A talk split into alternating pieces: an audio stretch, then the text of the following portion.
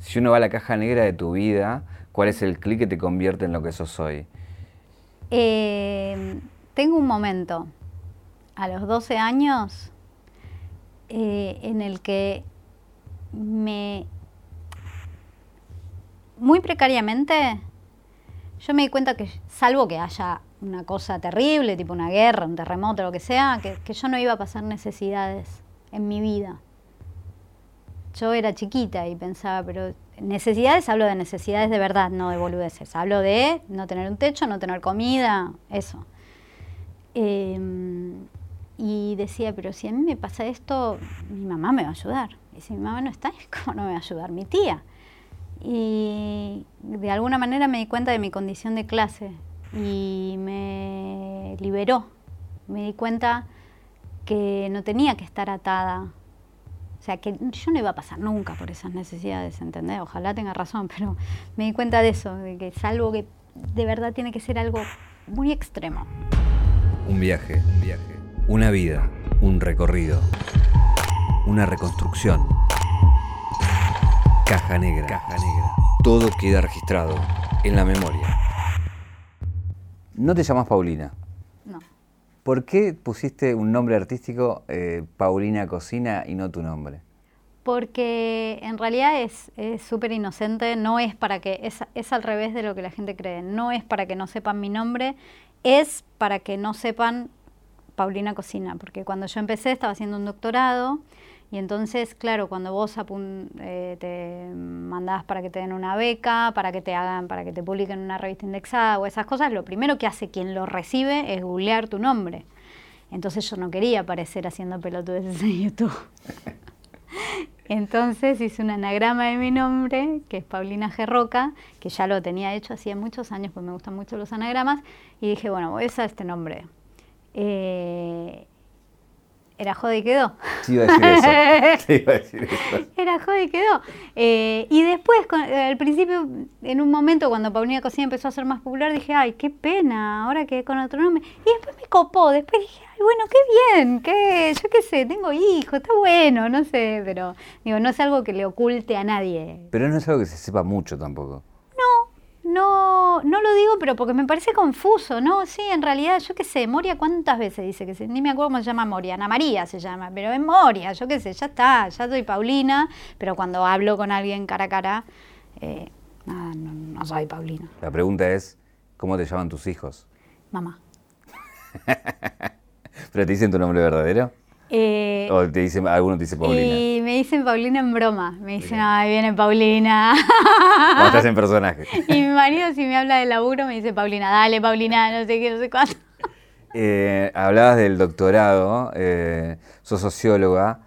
Eh, ¿Por qué estudiaste sociología? empecé a estudiar comunicación. después me di cuenta que abarcaba mucho y apretaba poco. Y creía que quería ser periodista, entonces eh, dije, bueno, si yo quiero ser periodista voy a estar más preparada, era lo que pensaba en, este, en ese momento, no lo pienso ahora, voy a estar más preparada sabiendo de algo, siendo socióloga, que sabiendo un poquitito de cada cosa. Eh, total, después las artes del periodismo, tipo escribir y no sé qué, puedo aprender desde otro lugar, puedo ir a una escuela de periodismo en lugar de estar en la UBA, no sé. O sea, no es que te gustaba sociología. Entré así y después me copé con la sociología. Pero no pudiste ejercer casi. No, ejercí muchos años. Yo ejercí en España sobre todo. ¿Haciendo? Eh, hice mucha investigación, estuve en grupos de investigación. Ya hacer un doctorado es como ejercer, no es estudiar. para hacer un doctorado tenés que estar investigando, tenés que estar en algún grupo. Hice, mm, eh, trabajaba para una organización que hacía cosas para infancia y adolescencia, entonces me contrataban del Estado. En un momento en España había mucha plata, entonces a mí me contrataban, me subcontrataban para hacer cosas para el Estado. Entonces, por ejemplo, yo iba a un territorio y tenía que hacer diagnósticos. Ellos tenían un dinero para invertir en adolescencia. Entonces yo tenía que hacer un diagnóstico para que sepan más o menos en qué invertir, qué servicios había, para no repetir servicios. ¿Viajaste a Barcelona por trabajo? No, viajé por... Chao, me voy. ¿Qué año fue eso? Tengo familia, fue 2004 coincide con la fecha en la que se fue todo el mundo, eh, pero yo me fui porque desde chica, desde los cinco años, yo sabía que quería vivir un tiempo, hacer una experiencia en otro lugar. Tengo mucha familia que quiero mucho en Barcelona y sabía que en algún momento me iba a ir y me fui. Sin embargo, no la pasaste muy bien el primer tiempo. No, el primer tiempo fue terrible, terrible, terrible. Es muy duro. Migrar es re duro y no los, nadie sabe lo que es migrar hasta que no migra. Eh, es durísimo. Y el primer tiempo fue difícil, pero después yo con Barcelona siento una pertenencia con el lugar más grande que con Buenos Aires, porque me la gané remándola, pero remándola mucho. Entonces, claro, es como, este lugar es mío, es mío este lugar, no... ¿Tu pareja la conoces acá o allá? La conocí allá. ¿Él es colombiano? Sí, nos conocimos allá eh, en una, fiesta, en un cumpleaños. ¿Ahí fue el primer beso todo o hubo que remar después? Pregunta indiscreta.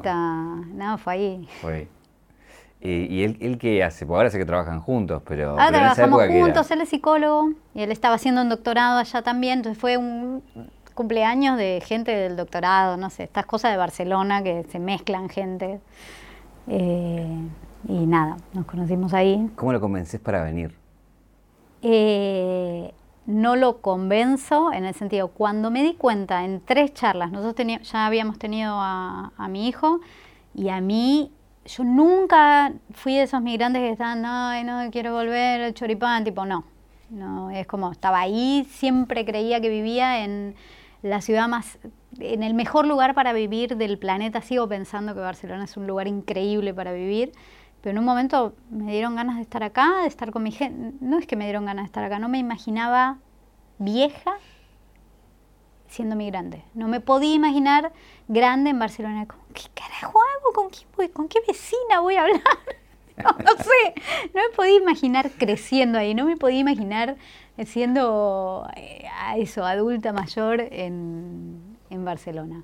Entonces tuvimos dos o tres charlas con mi marido y me di cuenta que lo estaba intentando convencer y dije, por acá no voy a pasar porque este mochilón no lo pienso cargar.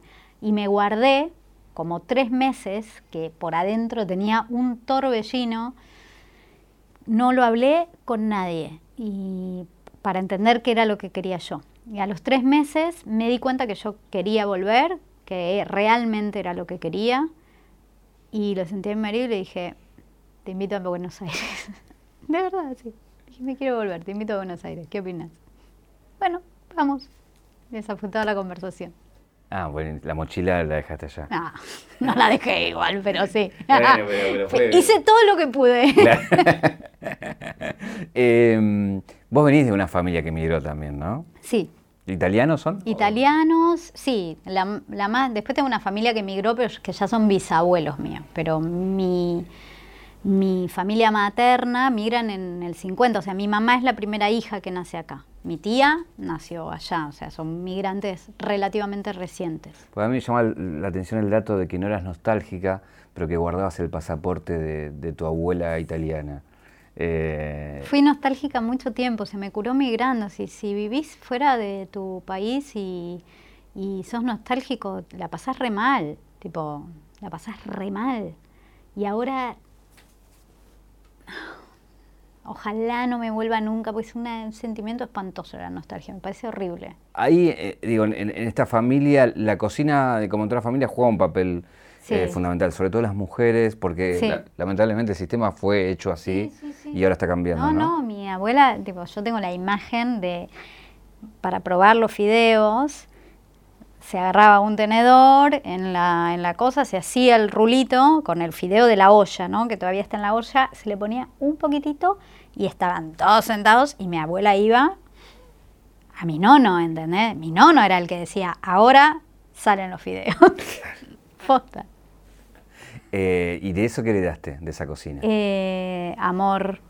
Eh, yo generalmente pensaba el otro día en las entrevistas, cuando a mí me dicen yo siempre digo, bueno, no, yo me identifico con hacer contenido, no me identifico como cocinera, yo no tengo ambiciones más que darle de comer a mis amigos eh, dentro de la cocina, pero la realidad es que la posta es que la cocina me, me vuela la peluca a mí, digo, aunque sea una cocinera de su casa, aunque no, digo, aunque no quiera aprender más o no quiera aprender más dentro de, quiero decir, no quiero irme a hacer un curso de cocina tailandés, tipo, no, pero me, es lo que más me gusta en la vida. Leí una frase de Spinetta el otro día que me pareció increíble, que decía que es como que te saca, te, te saca de...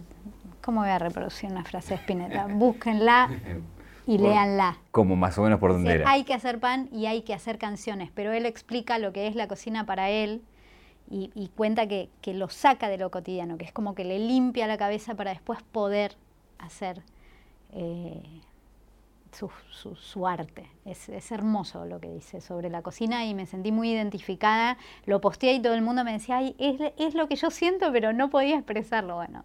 Bueno, sin embargo, la cocina también es un arte. sí, depende de quién lo ejerza. Mira, yo lo comparo siempre con eh, pintar. Y bueno, yo hago un dibujo, no, no estoy haciendo arte. Es una discusión estéril igual, pero eh, sí, habrá cocineros que son súper artistas, habrá cocineros que son, eh, ¿cómo se dice? reproductores de algo que le dijeron que se hace así, así, así, y habrá otros que para mí tiene esa cosa de, creativa, por lo menos, eh, en, mí, me encanta. ¿Y, no pensás que, que esta cosa de negar que eras cocinera durante mucho tiempo tiene que ver con, por ahí, esto de que hay gente que se dedica a eso?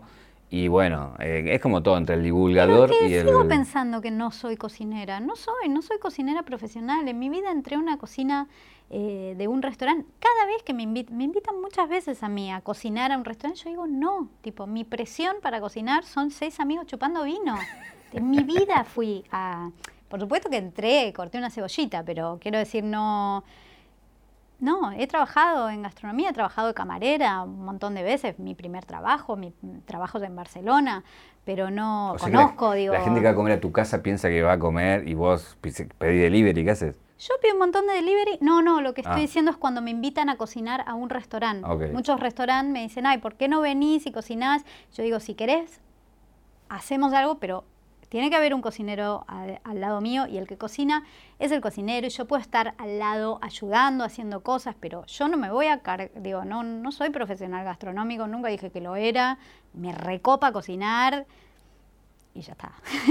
y me encanta, y cocino en casa y, y realmente lo hago cada vez mejor. La verdad que se come bien en mi casa, no te voy a decir que no, pero no soy cocinera.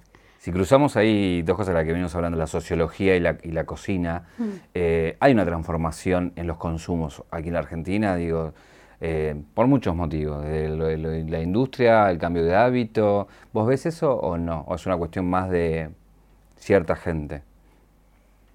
Transformación, pero ¿en qué sentido? No, desde mucho, de donde lo cruces, según el dato que cruces, digo, puedes cruzar desde el lado del veganismo por un lado, hasta del lado que nos duele a todos, que es el, lado del hambre, digo. Entonces, según por dónde cruces, digo, sacas muchos datos. La cocina es un aspecto cultural como cualquier otro, tiene los movimientos que tiene cualquier otro. Las artes se mueven, la cocina se mueve, la ciencia se mueve.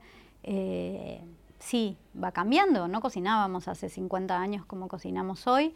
No tengo datos eh, sobre cómo, sí, yo creo que debe haber cambiado. Veo que la gente está como bastante más preocupada y consciente sobre qué come, pero a su vez, por eso digo no tengo datos, a, a su vez te enterás que es el país, un país con una obesidad infantil enorme. Entonces, sí, quizás yo en mi Instagram veo, pero porque sigo a determinadas personas, quizás, no sé, los sociólogos hablan con datos y no me quiero meter ahí a chamullar cualquier ni, cosa. Ni con percepciones, está bien. Eh, hay, también hay una cosa de que te escucho siempre decir que no tiene que ver conmigo, sino con las recetas. Hmm. Pero hay mucha gente haciendo recetas, ¿por qué van a ver las tuyas? Hmm. Ay, soy una falsa modesta. Eh... ¿Qué te voy a decir que no? sí, sí. Eh, a ver, no es que no tenga que ver conmigo, pero yo soy un condimento. Si yo elijo una mala receta si yo no estoy detrás de lo que la gente, la gente entra para ver a la receta. Quizás el que me sigue a mí entra, mucha gente me dice, no la receta, pero miro los videos pues me cago de risa. Genial. Pero Una vez que el video está suelto, una porción me conoce cada vez más grande y otra porción no me conoce. ¿Y por qué entra ahí? Porque el video dice guiso de lentejas. Entonces, si yo le pifio a, eso que le va a gustar a la gente cocinar, que va a querer aprender, el video no funciona por más que yo sea genial. Y esto es así, en números es así. Registro 150. Paulina tiene casi 2 millones de suscriptores en YouTube. Dicta cursos, tiene su tienda online, su página web y editó dos libros. Ella dice que la receta de su éxito son las recetas, pero la pimienta se la pone Paulina. Hay eh, una persona muy estudiosa de la plataforma detrás de eso, ¿no? Se nota. Eu. Eu, exactamente. Eh, vos. Eh, eso fue desde el comienzo, a medida que fuiste creciendo, empezaste a meterte más y llegaste a lo que sos hoy, casi una estudiosa de, todos los comportamientos que tiene la plataforma. Estoy hablando de YouTube más que nada. Y también haces Instagram también, que imagino estudiás, ¿no? Eh, menos, porque hay menos datos, entonces es un embole estudiar sin datos. No, claro, ¿qué voy a hacer? Voy a suponer, tipo, tengo que construir, yo eh, hago matrices de datos con datos de Instagram, muy sencillas, ¿eh?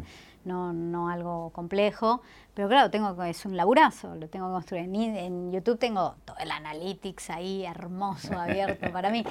No, no fue desde el inicio, yo empecé hace mucho con esto, yo empecé cuando YouTube era una plataforma en la que subías un video de un cumpleaños y le decías a los que estaban lejos, mirá lo que está en YouTube y, no, no, pasabas un CD, no sé qué te pasaba en ese momento. Em, y era el momento de los blogs. Yo no subía video a YouTube por YouTube, yo subía video a YouTube para poder embeberlo en un blog. Entonces, lo primero que yo, mm, que me gustó, que me enamoré y que estudié fue el SEO, el SEO Google. Eh, y eso ah, me volvía loca, me quedaba leyendo hasta cualquier hora, hacía pruebas, no sé qué, y tenía mis datos y que si posicionaba, si no posicionaba, em, mi web es muy grande, eh, esto no se sabe porque no hay nada visible de eso, pero mi web tiene como dos millones y medio de visitas eh, mensuales, que es mucho para una web de cocina, por lo menos para una web de cocina hecha a pulmón. Em, y entonces después vino la época de Facebook, las fanpages de Facebook y no sé qué. Era, ay, no sabes lo que era, era delicioso. Vos subías, ¿entendés? Facebook no te, no te escondía. Era todo abierto. Entonces vos subías, vayan acá. Y era, se, se todo se volvía, ¿viste? Todo, todo funcionaba. vos decías, aquí esta nueva receta, ponías un link y iban mucha gente ese link. Era hermoso. Eh, y en un momento yo me di cuenta que yo estaba haciendo un video a la semana en YouTube, que es un laburazo. Eh, y no le estaba dando bola. Y me di cuenta con las marcas que me empezaron a pedir YouTube, pero claro, si era lo que me distinguía a mí de otras personas que hacían cocina. Entonces yo, como tonta, ¿por qué me piden YouTube? Claro, porque, porque es lo que haces. Eh, y entonces dije, yo no puedo no darle bola a esto. Esto fue en 2016, ponele. Y entonces yo, persona de mi edad, tenía como esta cosa de ah, me aburren, no sé qué, ta, ta, ta. dije, vas a poner el culo en la silla y vas a mirar a Germán desde el primero hasta el último video. Era el momento de Germán. Y empecé.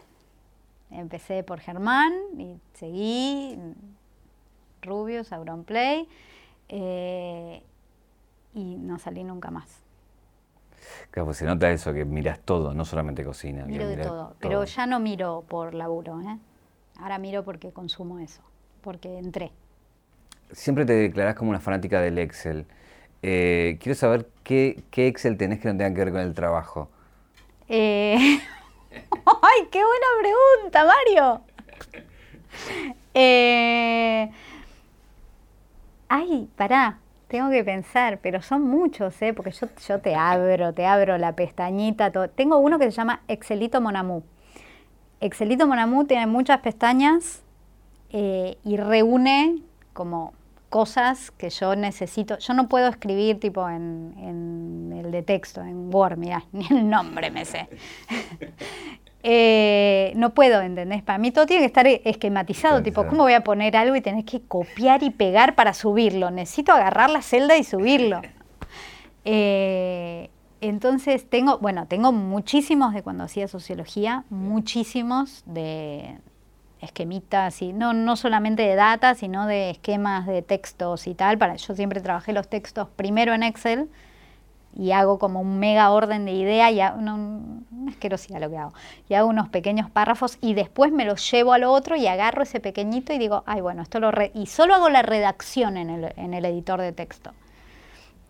Em, tengo cosas que... Ah, mira, tengo... El último que tengo es de las vacaciones. ¿Viste un Excel para vacaciones? Sí, no para irme de vacaciones, sino las casas de eh, alquilar, lugares que me recomendaban visitar, eh, las empresas. un Excel para vacaciones? Sí, sí, un Excel. bueno, che. ¿A qué, ¿A qué otras cosas llevas esa obsesión?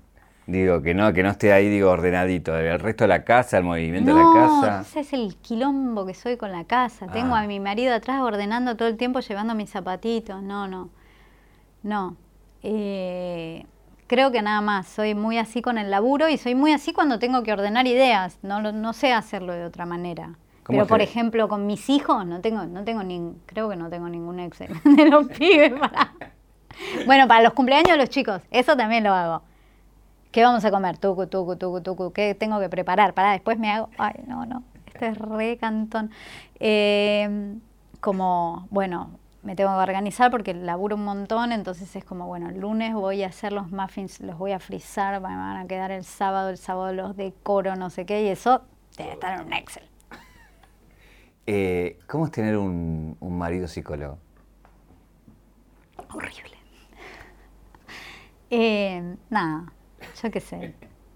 Eh, yo qué sé, cuando, eh, los psicólogos saben que ellos no pueden eh, hacer ese psicoanálisis barato de tirarte tres o cuatro datos, y si alguna vez lo hace, le digo esta frase, lo de psicoanálisis barato lo hago sentir mal y dice... Decir, no me analices. Claro, claro. hay, hay un dato que me llamó la atención, que es algo que contaste que sufrís, que es parálisis de sueño. Ay, sí, qué horrible es hay mucha gente que no, sabe bien lo que es, y, o no lo sufrió obviamente nunca y por eso no sabe lo que es.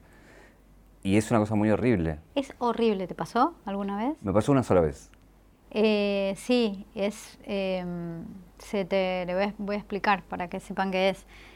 Eh, estás despierto en la cabeza, pero no puedes mover el cuerpo estás como paralítico, supongo que debe ser así, pero lo extraño, es raro lo que voy a decir, pero es así, es que vos haces esto, esto es un movimiento del cerebro, yo lo aprendí con eso, vos haces esto y el brazo no se te mueve, vos mandás la orden, el brazo no se mueve, es espantoso, pero aparte sentís se escuchas ruido, gente que te dice cosas, y hay gente que lo toma muy para el lado, eh, ¿cómo se dice? Medio sobrenatural, sí. Y yo soy medio escéptica y tiene un nombre, pero... ¿Te pasó muy seguido? Me pasó mucho tiempo, ahora hace mucho que no me pasa, pero le pasa a mi hijo. Se reasusta, me llama, entonces yo lo contengo, pues ya sé qué es, entonces lo acompaño, pero claro, no importa si te acompañan, puede haber alguien sentado y vos ahí con el patatús. Eh, decís que, que, no crees que sos atea, pero eh, sos, muy contradictoria, y eso lo sabes, y lo decís también eh, que sos fana de, de bota de San Expedito. Mira, te voy a decir. esto está re mal que lo diga. Yo soy atea. Sí. Y los ateos, creo yo, que no somos ateos por decisión. Somos ateos porque no podemos ser otra cosa. A mí me encantaría no ser atea. Me encantaría. De verdad lo digo. Eh, no puedo no ser atea soy reatea de corazón, me decís, ¿qué hay? Después me chupa huevo, no hay nada, gusanito, yo qué sé. Eh, me encantaría creer en otra cosa, porque creo que el día que, no sé, que me toque algo feo, quizás necesito, ando a saber, por ahí después me sumo ahí a la, a no sé, si mañana pasa algo acá una, y yo me pongo a rezar porque sé rezar. Me pongo a rezar. ¿A quién? Y no sé, boludo, pero me pongo a rezar, ¿entendés? ¿Qué sé yo? No sé qué hacer. Díganme qué hacemos los ateos cuando alguien tiene un accidente. Y yo qué sé, decime qué hago. ¿Qué, le pido? Ay, ojalá el azar de la naturaleza. No sé, la física, ¿cuán? Ya está, rezo. es un poco eso lo de San Expedito, como que, bueno, mira, no sé. Ahí tenés donde volcar en los momentos. Sí, no sé igual, porque también hay, yo te lo digo ahora, pero después hay un puntito en... ay, es re contradictorio todo lo que estoy diciendo. ¿Hay un puntito qué? Hay un puntito que, que me copa, ¿entendés? Que digo, ah, yo le voy a pedir a San Expedito, ¿sabes cómo cumple? Porque cumple San Expedito. San Expedito le cumple al ateo, esto es lo que yo digo. es, tan efectivo que le cumple al ateo. Eh, recién dijiste una, una frase que me chupa un huevo, que tiene que ver con cómo estamos construidos, lo que hablamos antes de, la abuela y todo eso, ¿no? De, cómo se, está luchando ahora para, eh, nada, para desconstruirse. Y, este, y hace poco vos saliste con un tuit bastante fuerte sobre feminismo, cuando fue lo de Jimena Barón, el tema de, abolicionismo y, demás, que dijiste, bueno, la discusión es en mesa chica, no es pública, porque hubo, ¿no? Igual no lo dije por, no lo dije por eso, ah, en el sentido, no, no, fue por eso, pero yo el tuit lo hago a las 8 de la mañana. A las 8 de la mañana no se estaba hablando ni de abolicionismo ni de nada. A las 8 de la mañana se estaba diciendo Jimena Barón es una hija de puta, Jimena Barón es una pelotuda. Mira, no es ahí. ¿Sabes qué? No es que voy a estar de acuerdo con ella, pero no voy a salir a... No, me parece que no, me parece que me siento con mis amigas y digo, ay, ¿sabes qué? Me parece una pelotudez lo que hizo o no, no me parece y lo discutimos, pero salir ahí a decir eso con saña, no, mira, no me parece, sigo pensando eso. Bueno, ah, vos no querés hablar del tema, ¿eh? Me dije, mira, me dijeron, eh, mafiosa, nazi, eh, eh, no la cosa que me dijeron. Y ahí me di cuenta y dije, no, es al pedo contestar, porque acá no se, estas cosas no se contestan, digo, es re claro lo que dije, es, hay una discusión que es para adentro, si vos para afuera estás diciendo, eh, ¿sabes qué? Esta es una hija de puta, y bueno, le estás, le estás abriendo la puerta al otro que solo quiere putearla. ¿Y tú sabes cómo que solo que y, y, tiene la excusa divina de que por ahí hizo algo que no está muy bueno, no sé qué, ¿entendés? bueno, esa es la cosa de los trapitos se lavan en casa, ¿no? Digo, de esta cosa de... Sí, pero no fue desde, fue desde un lugar más... Eh, hay una discusión que es súper interesante y que es posible, que es entre feministas. Eh, no estoy diciendo entre mujeres, es entre feministas. Bueno, ahí, quería ahondar en ese, por eso lo, vuelvo a traer, en, ahondar como eh, la cocina como epicentro de, hmm. esto, ¿no? De... no me toques la cocina, pues sabes cómo te banco el patriarcado. Bueno, ahí quería entrar, porque digo, esta cosa de a la nena que, juega le regalan cosas de cocina, tú le regalas de cocina, el hombre si está ahí tiene que ayudar y no hacer. Sí. Eh, hay todo un tema ahí, ¿no? Eh, Sí, a su vez sí. La, verdad es que lo tengo como muy poco elaborado, eh, como para decirte, ah, pienso esto. No sé muy bien qué pienso. Sí, es una de las tareas, quizás no sea la más. Primero porque es divina y muchos hombres no se pierden de esa actividad divina que es cocinar. Prefieren perderse de limpiar y otras cosas que no están buenas para nadie. Eh, pero no sé muy bien, la verdad es que no sé muy bien qué pienso. Registro 160. Paulina Roca es un anagrama de su verdadero nombre. Un anagrama es una palabra o frase que resulta de la transposición de letras de otra palabra o frase. Dicho en el idioma de Paulina, es hacer algo distinto con los mismos ingredientes. Hay, hay un cambio, eh, yo recuerdo que las que mirábamos en televisión eran cocineras y después vino el avance de los chefs, ¿no? Como que los hombres a cocinar, que hubo un cambio ahí un poco con, los canales más de cable y todo eso sin dar nombres, digo. Sí. Que, hubo una transformación. Eh, y veo que no, YouTube es otra cosa, digo, ¿no? Es muy chiquitita la cocina en YouTube, Argentina. la vertical a nivel internacional es gigante, es enorme, tiene un volumen de audiencia enorme, no tan grande como el de la comedia y otros que le gustan a todo el mundo, pero es un volumen de audiencia, es una de las grandes verticales. Em, y hay de todo. Eh, la verdad es que hay de todo. Hay muy poco chef eh, profesional, creo que pronto lo va a haber. Eh, por, simplemente por lo mismo, porque ahora toda la gente que, está, que estaba volcada a trabajar en un medio se va a pasar al otro. Entonces creo que en un futuro lo va a ver. Em, hay un poco de todo. Bueno, vos haces ese cambio, digo, de hmm. Si uno ve tus videos, cada vez son más profesionales y cuando pasas a la mesa, ahí ya hay una producción casi de televisión, que sé que te debe romper los ovarios, digo. No, no, para nada. digo, en, esto de que, bueno, filmás más rápido con, con, YouTube, digo, lo, puedes hacer, pero cuando ya empezás a, hacer algo un poco más grande, tenés que, bueno, luces, eh, invitados, una producción. Que digo, eh, hacerlo es lindo, pero es, otro plan. No, es otro plan, es otro plan. Son muchos Excel. Eso. es otro plan y es un plan que no podés hacer sola. Digo, tampoco yo hago sola mis videos de YouTube, pero sí están pensados. Eh, hoy me mandé, por ejemplo, un cagadón con tema de sonido que me lo mandé por. No me sale otra palabra, por pajera, ¿entendés? Me lo mandé por ay, viste, si yo sé que esto hay que hacerlo bien, ¿por qué no lo hago bien? Entonces hablaba con mi editor y le decía, mira, me pasa también que ahora estoy entendiendo que, claro, yo estoy cocinando en la cámara, el sonido, mira, no me pidas que cabecee, ya está. Eh, entonces, claro, hay, la mesa es imposible hacer así. La mesa es imposible, yo no puedo conducir y estar pendiente de, aunque estaba al inicio, era como, a ver, mostrame, a ver, mostrame el monitor. Claro. Eh, Ahí hay que paraste porque sé que tuviste un, estrés, ¿no? Porque digo, ya... ¿Con la mesa? Sí. La mesa iban a ser cuatro capítulos, decidimos hacer hasta fin de año y en un momento paré porque, porque era demasiado, era demasiado lo que estaba haciendo. Mi, para que te des una idea, mi objetivo del año es decir que no. Tipo, quiero empezar a... Digo que no a un montón de cosas, bueno, quiero decir que no a un montón más, porque, porque no dejo pasar una. Digo que sea todo más compromisos que por ahí son más afectivos que de laburo, como de, ay, ¿cómo le voy a decir que no a tal, que lo conozco, que no sé qué? Eh, entonces me empecé a decir que no y quedaré mal y ya fue. Hay dos cosas que te quiero robar de, ese formato hmm. para usarlo en tu contra. Dale, yo te robo de este. eh, la de la, la, búsqueda en Google.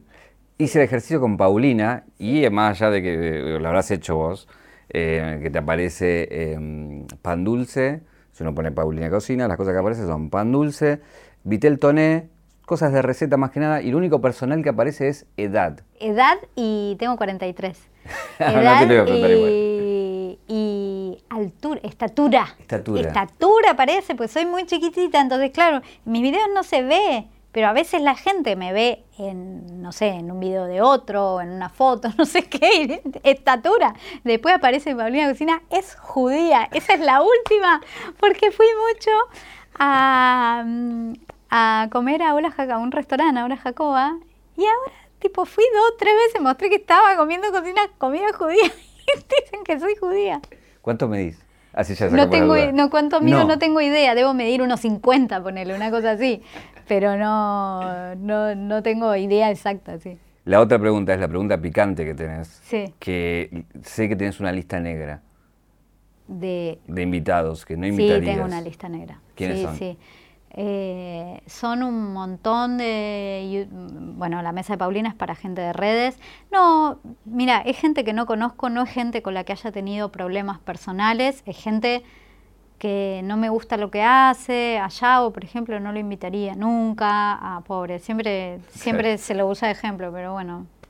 Eh, y un montón de gente que ha hecho cosas en YouTube que por ahí son muy primero gente que está medio, viste, medio que tuvo historias medio raris con chicas y cosas así, rozando el abuso o abuso, no sé, no, estoy muy enterada. Lo que sí es verdad es que como yo no pertenezco a la generación de los chicos, cuando yo me entero de estas cosas o miro gente para invitar a la mesa de Paulina y me encuentro con esos datos, los anoto en un Excel. para no olvidarme, porque si mirá después, ¿entendés? Si mirá después viene Menganito, ah, es re famoso, venite a la mesa de Paulina y yo lo tenía ahí anotado como que era medio violín, no quiero que venga. Eh, hay una pregunta que hacemos siempre acá que es, si uno va a la caja negra de tu vida, ¿cuál es el clic que te convierte en lo que sos hoy? Eh, tengo un momento, a los 12 años, eh, en el que me muy precariamente, yo me di cuenta que, salvo que haya una cosa terrible, tipo una guerra, un terremoto, lo que sea, que, que yo no iba a pasar necesidades en mi vida. Yo era chiquita y pensaba, pero necesidades, hablo de necesidades de verdad, no de boludeces. Hablo de no tener un techo, no tener comida, eso. Em, y decía, pero si a mí me pasa esto, mi mamá me va a ayudar. Y si mi mamá no está, ¿cómo no me va a ayudar? Mi tía. Y de alguna manera me di cuenta de mi condición de clase y me liberó. Me di cuenta que no tenía que estar atada. O sea, que yo no iba a pasar nunca por esas necesidades, ¿entendés? Ojalá tenga razón, pero me di cuenta de eso, de que es algo que de verdad tiene que ser algo muy extremo. ¿Pero porque venís de una, de una clase muy alta, alta? No, para nada. Por eso digo que hablo, ah, no, no, hablo de necesidades de verdad. Digo, mil veces no me pude pagar el gimnasio, no me pude comprar la campera. Para mí esas no son necesidades, Esas son boludeces. Estoy hablando de comer y dormir y vestirse, necesidades básicas. Eh, vengo de, de, una, de la generación de mis padres, de tus padres, es una generación muy agarrada a las seguridades, al trabajo, a lo que te da de comer. Y yo ese día que pensé eso, o esa semana, porque me acuerdo que fue un tiempo que lo estuve pensando, me liberé. Fue como, ay, yo no tengo que aceptar hacer cualquier cosa, yo no, yo tengo esta suerte, o sea, fuiste millennial. Tengo una red que me va a ayudar. Fuiste millennial antes de, antes de, que aparezcan los millennials. De que aparezcan. Eh, algo así. Y, soy muy, muy poco apegada yo a, la seguridad en el, en el sentido, he dejado trabajos buenos con posibilidades de crecimiento porque, porque he podido mirar afuera y decir, tengo ganas de hacer esto, posta, a los, 26, a los 23 años, ¿tengo ganas de tener gente a cargo? No, y pero en el futuro vas a poder y seguro que a los 28 sos gerente. Chupa un huevo. Hay una caja negra.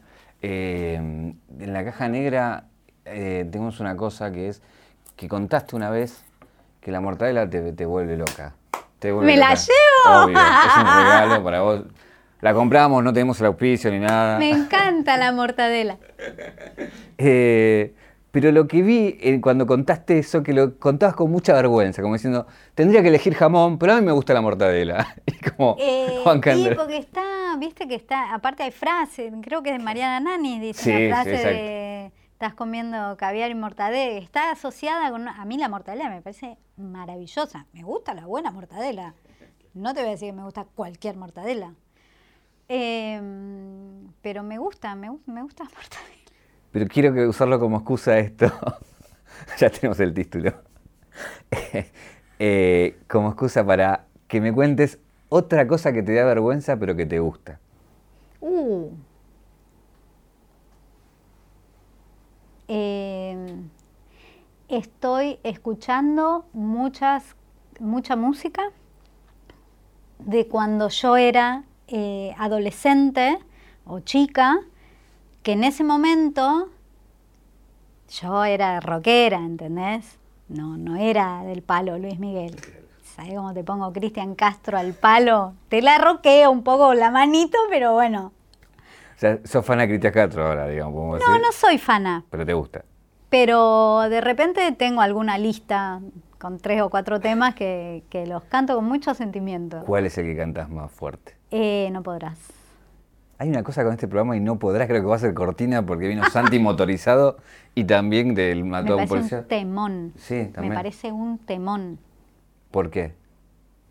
Eh, porque es muy bueno, no sé explicar en música por qué me parece un temón, porque es un temón, porque tiene, no es por la letra, la canción es, es realmente muy bueno.